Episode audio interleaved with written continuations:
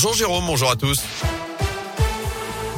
Et on débute avec vos conditions de circulation dans la région. Des difficultés à vous signaler sur l'A47 à hauteur de Givor en direction de Lyon. Des difficultés aussi autour euh, de Lyon sur l'A46 Sud, aux deux entrées du tunnel sous Fourvière également. Pour le reste, c'est plutôt fluide actuellement. Notez également autour de Saint-Etienne, c'est un ralentissement sur la rocade ouest dans le secteur de Roche-la-Molière et de Saint-Genélaire en direction de Villars. Notez aussi ces difficultés du côté d'Andrézieux-Boutéon, entre Andrézieux et Saint-Galmier avec un un passage à niveau qui était resté bloqué. Tout est en train de rentrer dans l'ordre dans le secteur de Nestlé. À la une, cette nuit agitée pour une famille de la Loire. Cinq personnes ont dû rester confinées dans une chambre de leur maison pendant plusieurs dizaines de minutes ce matin. En cause d'un incendie qui s'est déclaré il y a moins de deux heures désormais dans leur garage sur la commune de Saint-Éan au-dessus de Saint-Étienne. Un feu parti du compteur électrique. D'épaisses fumées se sont propagées à la maison. Il a fallu l'intervention des pompiers pour mettre cette famille en sécurité. Une intervention toujours en cours sur place. Elle avait renversé trois piétons au bord d'une route de la région. Une conductrice de 28 ans a été condamnée hier à un an de prison, dont six mois avec sursis. Une peine aménagée sous bracelet électronique. Les faits remontent à décembre 2019 sur la commune de Franchelin dans l'Ain. Selon le progrès, l'accusé avait été testé positif à l'alcool après cet accident qui aurait pu être bien plus dramatique.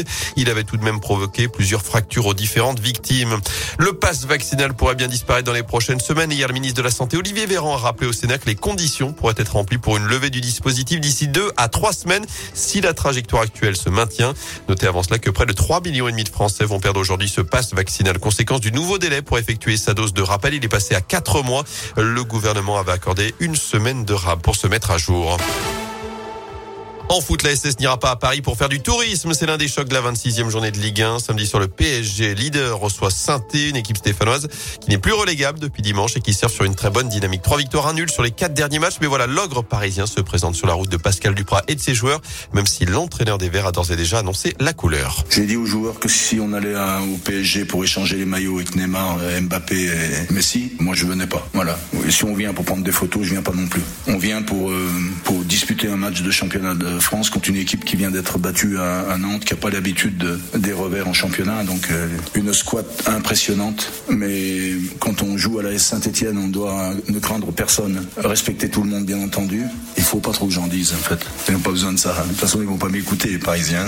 Moi je vais me concentrer sur notre équipe. Notre objectif est bien sûr de continuer notre parcours et, de s'engouffrer dans euh, le moindre petit trou de souris.